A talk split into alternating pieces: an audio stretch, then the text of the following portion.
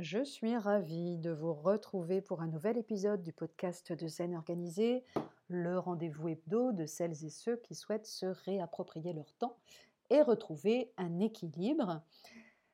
Vivre en harmonie avec son temps implique de savoir reconnaître quand le contexte n'est pas favorable au développement de son projet.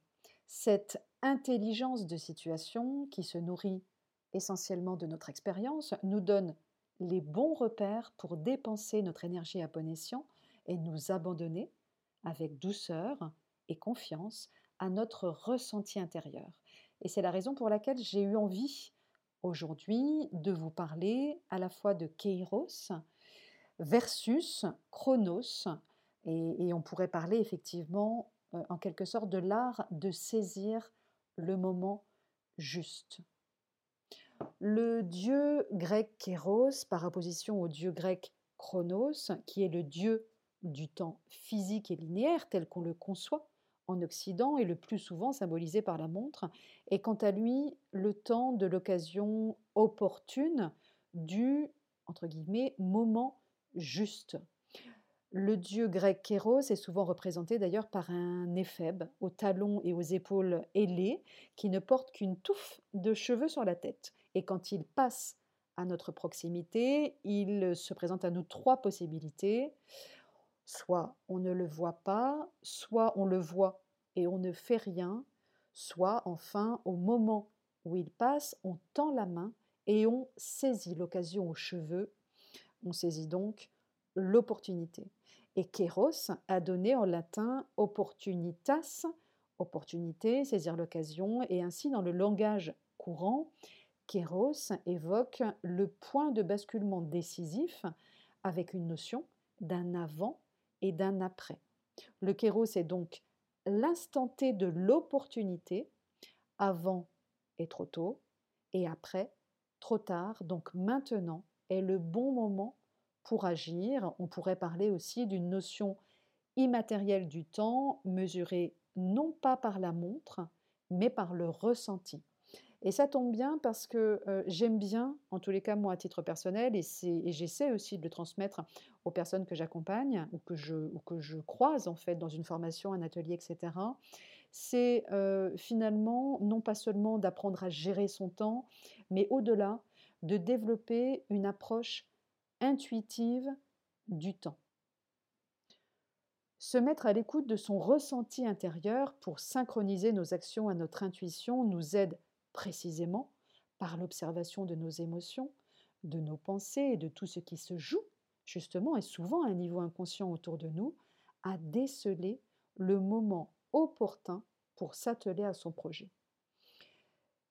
Cette approche intuitive qui s'inscrit dans la droite lignée du mouvement slow n'est pas incompatible avec une bonne et saine gestion du temps, au contraire, le fait euh, d'arbitrer ses priorités, qu'elles soient mensuelles, qu'elles soient hebdomadaires, quotidiennes, ou encore de planifier son travail ou ses projets dans un temps défini ne s'oppose pas, bien au contraire, à la nécessité de marquer des pauses et de ralentir le tempo quand le besoin s'en fait sentir.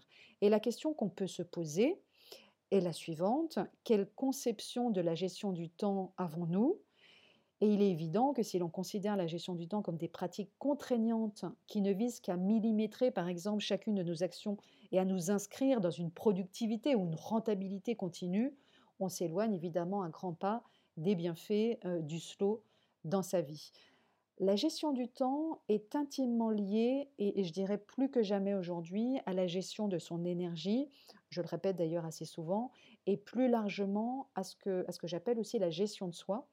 Et bien loin d'ajouter des contraintes supplémentaires à un quotidien déjà chargé, une gestion intuitive de son temps apporte au contraire davantage de fluidité et de liberté dans l'organisation de ses journées. Elle permet surtout de mieux gérer son énergie et d'économiser ses efforts, rendant celui qui l'adopte justement plus ouvert aux opportunités et disponible pour saisir le moment juste cher à Kairos.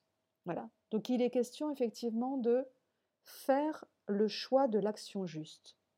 Mais qu'est-ce qu'on entend précisément par faire le choix de l'action juste?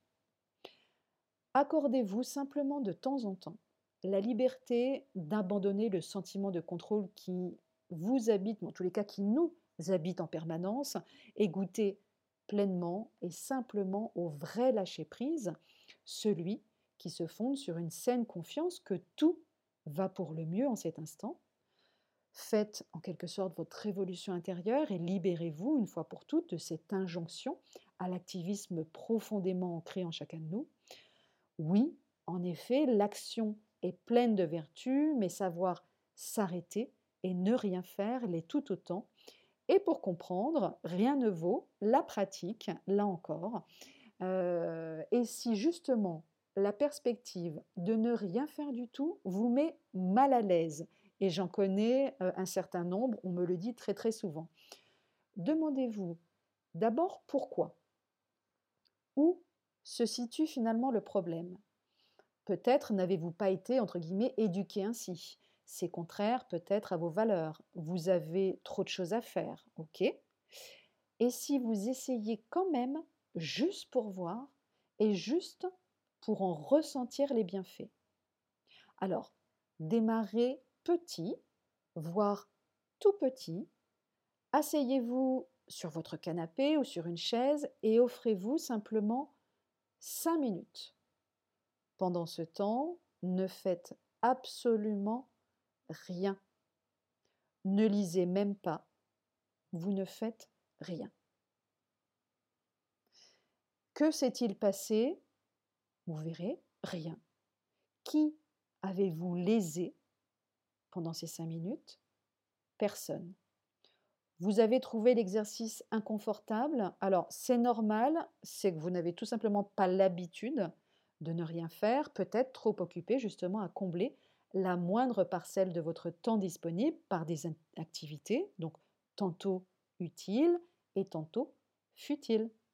Alors, ma prescription entre guillemets simple, recommencez l'exercice jusqu'à ce que l'envie de vous activer en toutes circonstances, et dans certains cas, on le sait, on l'a tous fait, de brasser de l'air, vous quitte enfin.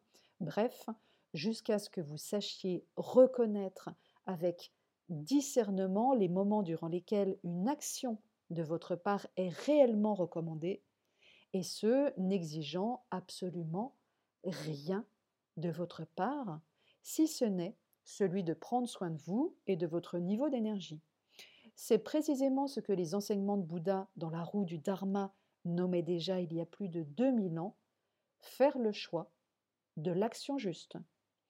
Et à l'heure où nous dégainons nos smartphones, dès, lors que se profile effectivement la moindre seconde d'attente comme un réflexe conditionné dont on n'a probablement même plus, plus conscience tant il nous paraît naturel et évident, effectivement, ne rien faire s'inscrit désormais dans une douce et pacifique résistance. Ne rien faire est un art apprenez à le cultiver.